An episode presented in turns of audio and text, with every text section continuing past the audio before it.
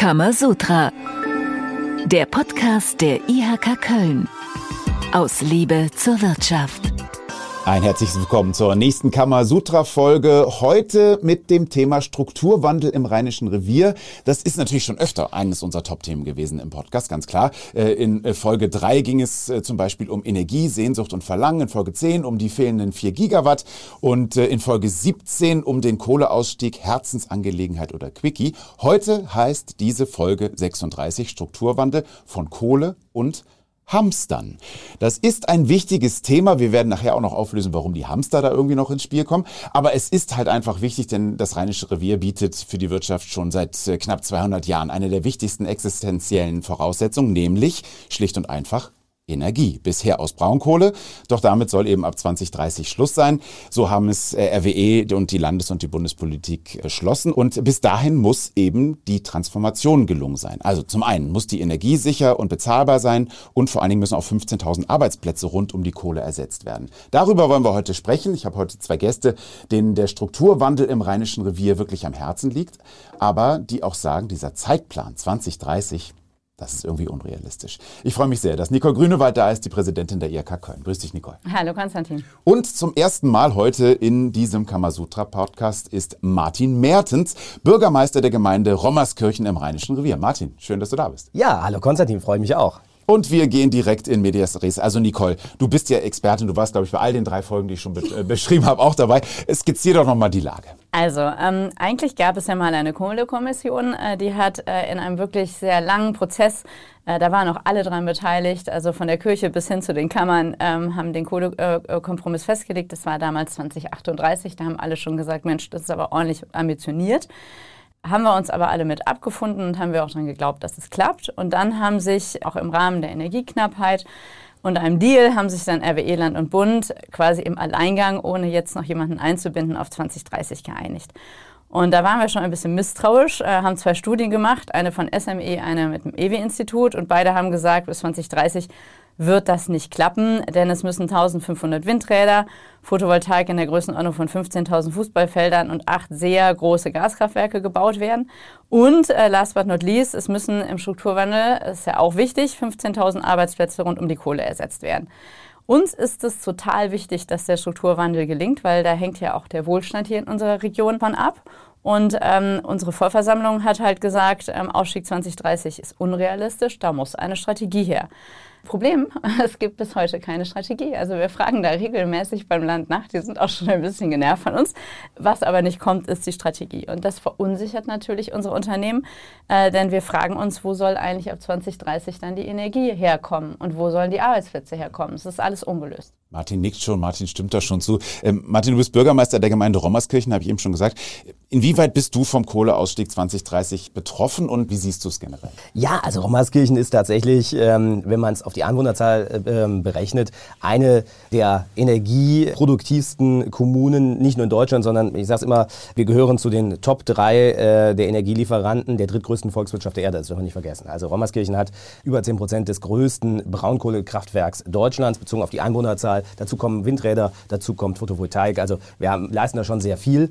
Äh, wir liegen auch genau zwischen diesen zwei größten Kraftwerken, die wir hier in Deutschland haben, nämlich in Niederaußem und eben in Neurath. Und ähm, das ist insgesamt auch wirklich die größte Kraftwerksansammlung, die wir haben. Also insofern, da haben wir ganz viel mit zu tun. Die äh, Unternehmen, die Umkreis sind, ob das die Chemiebranche ist, ob das die Aluminiumindustrie ist, ob das die Lebensmittelindustrie sind, das sind alles energieintensive Industrien und die sind alle bei uns äh, im unmittelbaren Umkreis. Und somit beschäftigen wir uns natürlich schon damit. Und stellen uns natürlich auch die Frage, was ist denn, wenn die Braunkohle weg ist? So, 2014 ging es um die Frage des Baus eines Konverters. Dieser Konverter steht in Verbindung mit einer großen Stromleitung, die von Emden an der Nordseeküste nach Philipsburg führen soll. Ich komme gleich auch darum, warum es soll heißt, weil diese Leitung gibt es nämlich noch nicht.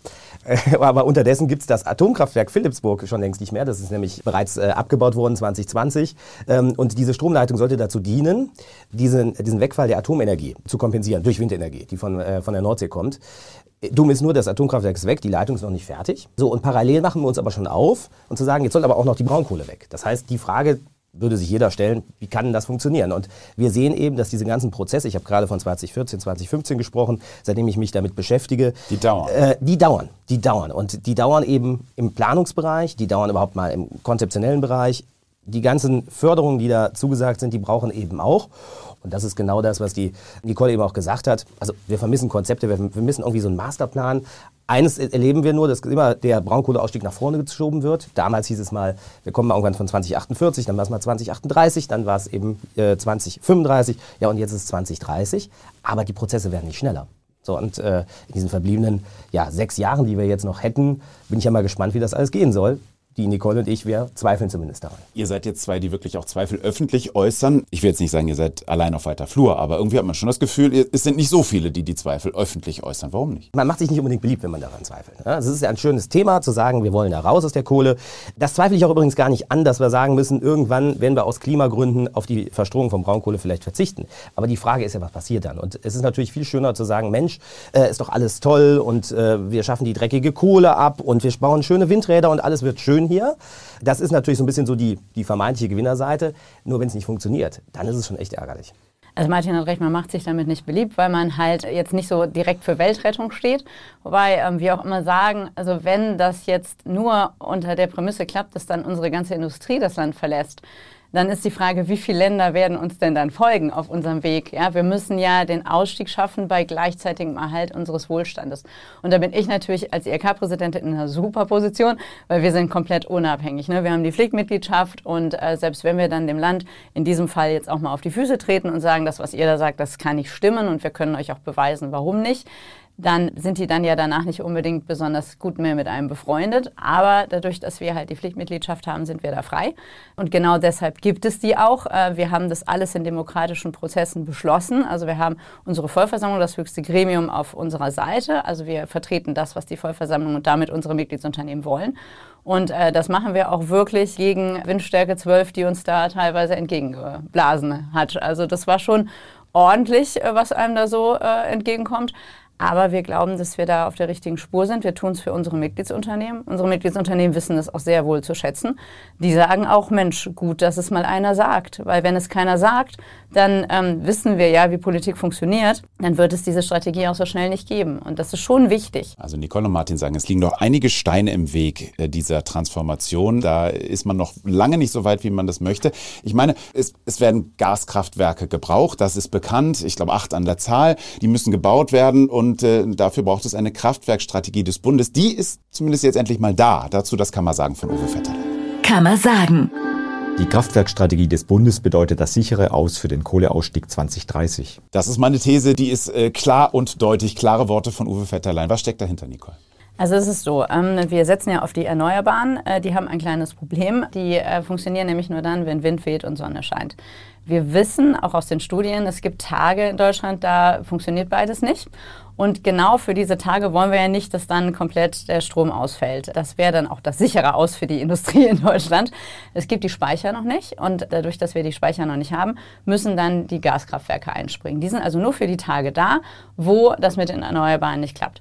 So, wer wird denn jetzt ein Gaskraftwerk bauen, wenn er weiß, es wird so an 10 bis 20 Tagen im Jahr gebraucht und ansonsten steht das still? Es wird sich ja niemals amortisieren. Ja? Außer der Strom aus dem Gas ist dann so teuer, ähm, aber dann braucht man auch nicht also ähm, muss der Staat dafür sorgen, dass es irgendwie attraktiv ist, dass diese Gaskraftwerke gebaut werden. Und das sollte die sogenannte Kraftwerkstrategie vom Bund richten. Also das heißt, einen eigenen Markt zu schaffen, dass Unternehmen sagen, okay, wir bauen die Gaskraftwerke. So, jetzt soll dieser Markt geschaffen werden für 20 Gaskraftwerke. Das klingt erstmal super, weil wir brauchen ja nur acht. Aber wir haben halt gesagt, es sind acht große, die so ein Gigawatt Leistung haben. Und diese 20 Gaskraftwerke von Herrn Habeck, die sollen halt nur 10 Gigawatt liefern. Das heißt, wir brauchen allein in NRW von diesen 10 Gigawatt acht. Ja, und dann ist auch schon Schluss, weil das heißt, acht hier quasi in NRW hat der Rest des Landes kann sich dann die übrigen zwei teilen. Dass das nicht klappen wird, das ist ja klar. Also das heißt, diese Kraftwerkstrategie ist so klein gedacht, sind viel zu wenig Gaskraftwerke, damit keine Sicherheit hier, allein in NRW nicht. Und äh, wie soll das dann klappen? Die Strategie hätten wir, brauchen wir wirklich jetzt. Denn so ein Gaskraftwerk ist ja auch nicht innerhalb von 24 Stunden gebaut und geplant, sondern die müssen jetzt in die Ausschreibung gehen, dann in die Planung, dann müssen die Dinger noch gebaut werden. Das jetzt noch in sechs Jahren nicht mehr zu schaffen. Naja, wir sehen ja, wie lang Planungsprozesse bei uns brauchen. Und das ist eben genau der Punkt. Also wenn ich sehe, dass wir für Umgehungsstraße 30 Jahre brauchen, für Bahnstrecken brauchen wir 40, 50 Jahre teilweise, äh, in Planungsverfahren, die schon beschleunigt sind, dann ist das bei Kraftwerken nochmal eine ganz andere Nummer. Sagen eben auch alle Experten. Die Infrastruktur ist gar nicht da, um Gaskraftwerke zu bauen. Vielleicht an der einen oder anderen Stelle, aber ansonsten muss sie geschaffen werden. Und dann kommt ja noch was ganz anderes dazu. Die mögen aus energetischer Sicht sinnvoll sein. Wenn wir das Ganze aber mal global sehen, aus Stichpunkt ähm, CO2-Einsparung, und wir überlegen uns, wir transportieren relativ teures Gas mit dieselbetriebenen Schiffen um die halbe Welt, aus Katar beispielsweise, um es dann irgendwo in äh, Norddeutschland wieder in ein Leitungsnetz einzuspeisen, um es dann hier zu verbrennen, dann ist es A sehr teuer und B äh, produziert allein dieses Gas, dieser Gastransport schon wieder so viel CO2, dass man sich fragt, naja, ist das noch so klimagünstig? Also das heißt, das kommt ja noch dazu bei dem ganzen Thema und das darf man insgesamt dann schon in Frage stellen. Also viele, viele Fragezeichen ähm, und vor allen Dingen eben immer wieder das Thema, es geht nicht richtig voran. Zum Fortschritt der letzten Monate, jetzt das Kammerwissen von Uwe Vetterlein. Kammerwissen. Von den 1500 benötigten Windrädern sind im Jahr 2023 nur 87 Stück gebaut worden. Es fehlen also noch 1413. Von den acht benötigten großen Gaskraftwerken mit je 1 Gigawatt Leistung ist noch keins gebaut worden. Eins ist in Planung, es fehlen also noch acht. Von den benötigten Freiflächen Photovoltaikanlagen in der Größenordnung von 15.000 Fußballfeldern ist ebenfalls noch nichts gebaut worden. Okay, also dass es jetzt nicht so einfach ist, ein Gaskraftwerk zu bauen, äh, ist klar, das haben wir verstanden. Aber ich meine, Windräder gibt es ja bereits eine Menge und man fragt sich ja schon, das kann doch eigentlich nicht so schwer sein. In dem Zusammenhang gibt es aber eben ein Problem und äh, jetzt können wir auch das Rätsel auflösen, warum diese Folge eben heißt äh, Strukturwandel von Kohle und Hamstern. Martin, was ist los mit ja. den Hamstern? Ganz genau. Also Hamster äh, sind ein spannendes Thema. Ich hatte früher mal selber so einen, so einen kleinen Goldhamster, aber wir reden hier wirklich von den Feldhamstern. Die sind so mit denen verwandt, sind aber ein bisschen größer. Und die leben zufälligerweise auch in Rommerskirchen. Die haben auch schon mal eine Umgehungsstraße verhindert. Der Rommerskirchener Feldhamster. Der Rommerskirchener Feldhamster, genau. Der ist allerdings, der war da mal heimisch, dann ist er ausgestorben oder ausgestorben worden. Jetzt hat man ihn wieder angesiedelt. Ja, der ist nämlich dann in großem Aufzuchtprogramm dort angesiedelt worden, teilweise aus Holland äh, hat man ihn dorthin gebracht. Folgendes Problem. Tatsächlich gibt es äh, ein größeres Feld. Die Gemeinde Rommerskirchen hat sich aufgemacht, das Thema Windenergie im Rahmen eines eigenen Flächennutzungsplanes zu berücksichtigen, zu sagen, wir wollen tatsächlich auch unseren Beitrag zur Energiewende nochmal leisten. Wir wollen bewusst an bestimmten Stellen auch Windenergie zulassen und eben ermöglichen, haben uns da auch mit entsprechenden äh, Projektgesellschaften zusammengesetzt und gesagt, das können wir uns vorstellen. Dann gibt es eine Fläche, die das Land Nordrhein-Westfalen selber, muss man wissen, äh, als Windenergiebeschleunigungsfläche ausgewiesen hat. Also wirklich eine Fläche, wo es besonders schnell gehen soll. Wir haben diese Fläche übernommen in unsere Flächennutzungsplanung, weil wir gesagt haben, ja gut, wenn das Land das sagt, ja, wenn wir sagen, okay, das können wir uns vorstellen, wenn der Projektentwickler sagt, boah super, da kriegen wir Windräder hin, ja, dann ist doch alles eigentlich super. und jetzt kommt die Bezirksregierung und hat gesagt, nee, euren Flächennutzungsplan, den ihr da beschlossen habt, den genehmigen wir nicht. Warum? Weil genau da, in dieser Fläche, die also das Land selber als Beschleunigungsfläche ausgewählt hat, eben diese Hamster wohnen. Und Hamster und Windräder, offenbar verträgt es sich nicht. Also zumindest laut Ansicht der Bezirksregierung. Ja, und jetzt ist der Flächennutzungsplan nicht genehmigt. Der liegt jetzt erstmal da. Wir werden da auch oder gehen da auch juristisch gegen vor, aber wie wir das, wir kennen das, das dauert vor den Verwaltungsgerichten in Deutschland mehrere Jahre. Ja, und damit äh, gibt es eben keine Windräder an der Stelle. Das muss man einfach so nüchtern sehen. Und äh, wenn man das jetzt noch berücksichtigt von dem Hintergrund dieses äh, Zeitdrucks, den wir haben, dann frage ich mich, was soll noch passieren? Also da muss man auch sagen, da hat Martin wirklich in seiner Gemeinde schon gute Vorarbeit geleistet. Denn es gibt auch viele Bürgermeister, die sagen, ich brauche meiner Gemeinde mit einem Windpark gar nicht kommen, weil die finden das gar nicht schön und die wollen es auch gar nicht vor ihrer Tür haben. Ja, ähm, und, und wenn man dann tatsächlich schon so weit ist, dass man alle in einem Boot hat, dann ist es natürlich sehr tragisch, wenn da ausgerechnet ein Hamster dazwischen kommt. Ne? Also wenn man jetzt alle Menschen schon überzeugt hat, was ja schon schwierig genug ist. Also von daher, da sieht man, dass wir hier in Deutschland schon wirklich noch Probleme haben, die wir wirklich lösen müssen und zwar sehr schnell. Denn solche Probleme haben wir halt sehr viel, wenn es um Gewerbegebiete geht. Also ich wiederhole nochmal, wir müssen da 15.000 Arbeitsplätze auch ersetzen. Also nicht nur, dass wir Energie äh, schaffen müssen, sondern auch noch Arbeitsplätze ersetzen. Dafür brauchen wir auch Gewerbegebiete, Industriegebiete. Und die auszuweisen, das ist mittlerweile auch eine ganz, ganz hohe Kunst, denn es gibt überall irgendwie was, was geschützt ist, ja, was äh, uns dann dazwischen kommt. Und unsere Forderung ist, also man muss da jetzt auch mal Prioritäten setzen. Wenn wir wirklich wollen, dass diese Region weiter wohlhabend ist, dann müssen sich da jetzt auch neue Gewerbe ansiedeln können. Da muss da auch Industrie hin, weil das sind wirklich gute Arbeitsplätze, die werden gut bezahlt.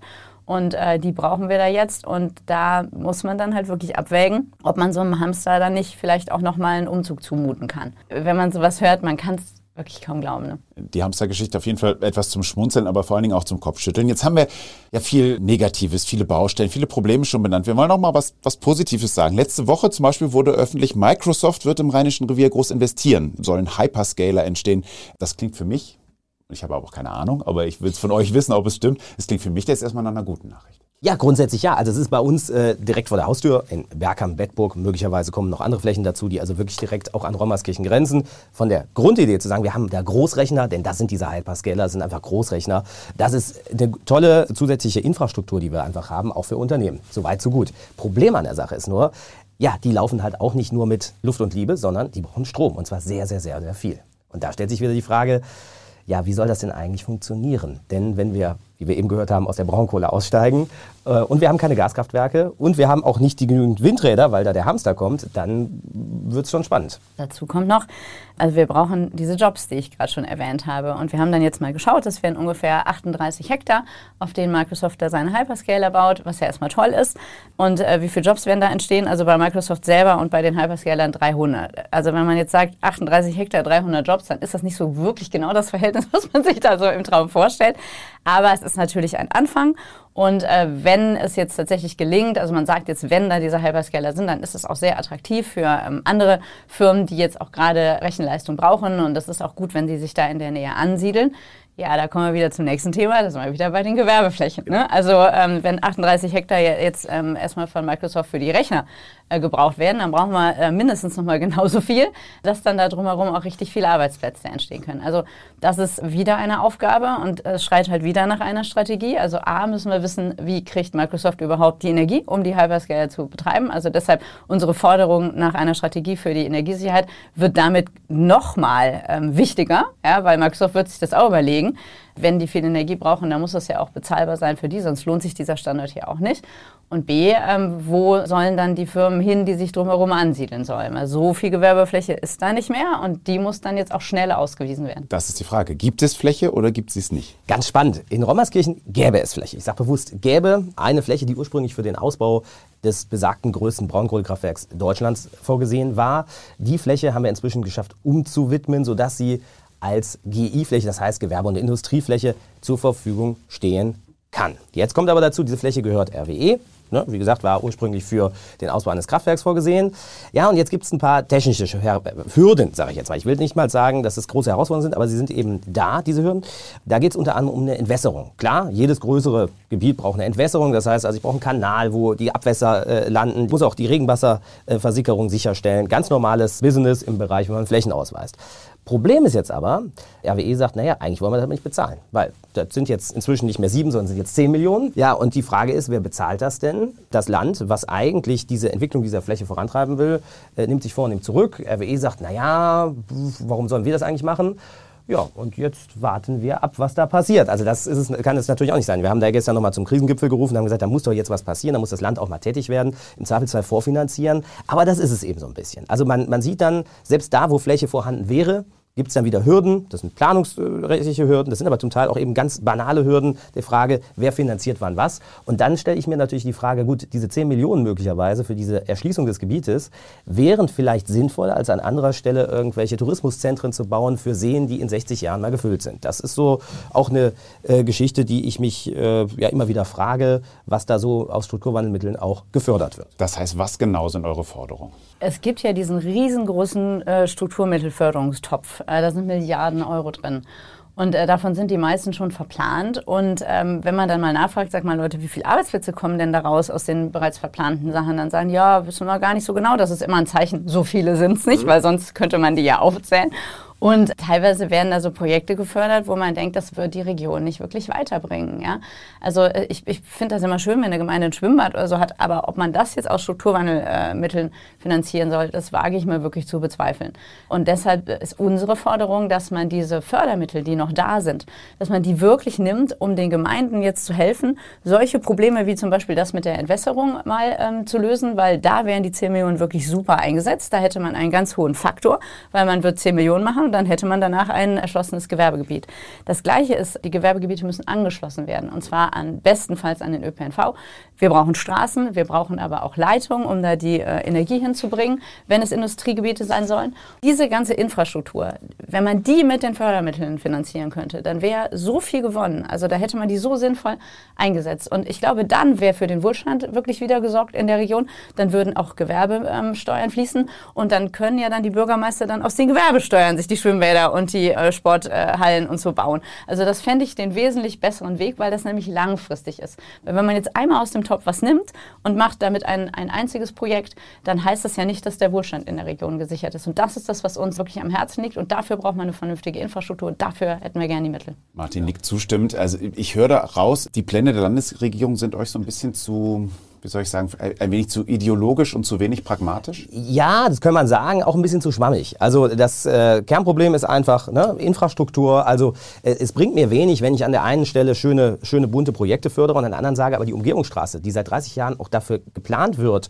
um dieses Gewerbegebiet beispielsweise zu erschließen, um beispielsweise äh, Orte zu umfahren, um eine bessere Anbindung des Rheinischen Reviers äh, an die Landeshauptstadt zum Beispiel zu bekommen. Diese Umgehungsstraße liegt irgendwo im in der Planungsphase im 31 30. Jahr und es tut sich einfach nichts. Das gleiche gilt für die Bahnstrecken. Es kann auch nicht sein, dass der S-Bahn-Ausbau auf einer Bahnstrecke mal eben von 2025 auf 2045 mal verzögert wird es wird dann so schulterzuckend hingenommen und dann heißt es dann, ja gut, das dauert halt alles so lange, aber gleichzeitig wollen wir 2030 aus der Kohle aussteigen. Das passt natürlich nicht und da würde ich mir wirklich wünschen, man gibt mal Gas bei den wesentlichen Punkten, also Infrastruktur. Dazu gehört natürlich auch der Ausbau von Leitungsnetzen, dazu gehört Strom, Gas, Wasser, dazu gehört aber eben auch Straße und Schiene und äh, eben eine vernünftige Daten Datenanbindung. Und wenn wir das machen, dann glaube ich, haben wir auch äh, ganz, ganz viele Erfolge für die Region, denn wir dürfen eins nicht vergessen, wir müssen 15.000 Arbeitsplätze kompensieren und eben nicht nur 300. Und das ist der entscheidende Punkt. Ich finde, man darf die Kommunen da auch nicht so alleine lassen. Ja? Also äh, die Kommunen dürfen so einzelne Projekte einreichen, genau. aber bei den wirklichen Themen, genau. also wir haben jetzt noch das Thema Knappsacker Hügel, ja, da, da sind wir auch schon seit gefühlt 100 Jahren dran. Da ist äh, auch ein Industriegebiet, das soll jetzt, und endlich, endlich hat die Landesregierung die Bedenken gegen die Planung fallen lassen und jetzt könnte es richtig losgehen und dann sagen die Kommunen, ja, okay, also A hatten wir da nicht mit gerechnet, dass das kommt. Und B, äh, jetzt müssen wir das planen, jetzt müssen wir das finanzieren, wir müssen das erschließen. Wie machen wir das denn jetzt? Ja, und dann sind auf der einen Seite Milliarden in einem äh, Förderfonds und auf der anderen Seite lässt man die Kommunen alleine und sagt, ja, hier guck du mal, wie du deine Entwässerung hinkriegst. Oder jetzt auch die beiden Gemeinden da beim Knappsacker Hügel, das sind Erbstadt und Hürth. Ja, ihr, ihr schaut dann, ihr, toi, toi, toi, ihr kriegt das schon hin. So, also ich glaube, da muss man viel enger ähm, dann das auch verzahnen und mal wirklich schauen, was ist uns eigentlich wichtig. Und wichtig muss halt sein, vernünftige Energie, also sprich die diese Windparks, die müssen jetzt entstehen können, Hamster hin oder her. Und das andere sind diese Arbeitsplätze. Und dafür brauchen wir Gewerbe- und Industrieflächen. Und da muss man die Kommunen äh, ertüchtigen, das zu machen. Und äh, was dafür wichtig ist, und ich meine, Martin und ich tun es ja, äh, wir würden uns das wünschen, dass noch viel mehr äh, Leute das tun. Man muss auch mal Klartext sprechen. Ja? Also Kohleausstieg 2030 ist nicht zu halten. Ja? Ähm, wir möchten, dass die Politik aufhört, den Menschen weiter Sand in die Augen zu streuen. Äh, wir müssen Wirtschaft und Politik enger vernetzen, weil man sieht ja, ne, es werden Dinge beschlossen, mit Sicherheit aus wirklich guter Intention. Ja? Also ich, ich glaube, da ist wirklich dieses Thema Weltrettung äh, steht da im Vordergrund und man tut jetzt alles, um die Welt zu retten. Aber, wie gesagt, das große Aber, wir müssen nicht nur die Menschen mitnehmen, wir müssen auch die Wirtschaft mitnehmen. Das äh, darf jetzt nicht passieren. Wir können nicht sagen, wir steigen jetzt aus, kostet es, was es wolle.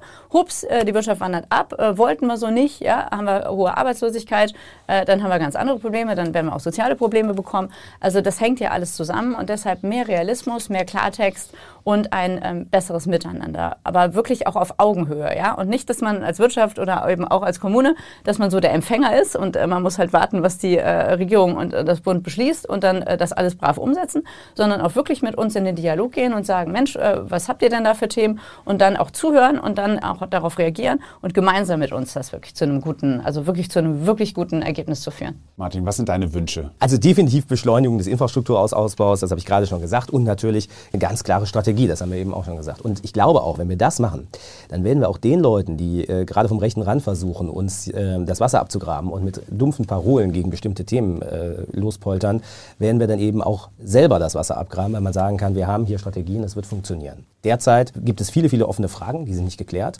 Und das ist immer eine gute Brutstätte für äh, Missgunst, für Neid und eben auch für Hass und Kritik. Und das brauchen wir eigentlich nicht. Martin, Nicole, danke schön für diese lebhafte Diskussion heute zu diesem Thema, äh, was wirklich ein sehr, sehr wichtiges ist. Am Ende einer jeden Kamasutra-Folge gibt es aber natürlich das Kammer machen. Bedeutet, äh, ihr bekommt jetzt die Termine der kommenden Tage und Wochen. Kammer machen. 23. Februar, Webinar Gründungskompass Plus, Finanzierung und Finanzplanung. 28. Februar, Webinar Staatliche Risikoabsicherung von Auslandsgeschäften. 29. Februar Meetup Ausbildung in Leverkusen. 29. Februar UEFA Euro 2024 in Köln. Wie dürfen Unternehmen das Event nutzen? In der IHK Köln. 5. März Webinar zum Thema Lieferkettengesetz. 8. März Webinar Das neue chinesische Gesellschaftsrecht. Das müssen deutsche Unternehmen wissen. 11. März. Schulden aus selbstständiger Tätigkeit, Informationen zum Insolvenzverfahren in der IHK Köln. Und dann darf ich mich eigentlich nur noch mal bedanken. Martin, Nicole, vielen, vielen Dank. Dankeschön euch fürs Zuhören und äh, wir hören uns in der nächsten Folge Kamasutra wieder. Bis dann. Tschüss. Vielen Dank. Tschüss. Tschüss. Kamasutra, der Podcast der IHK Köln. Aus Liebe zur Wirtschaft.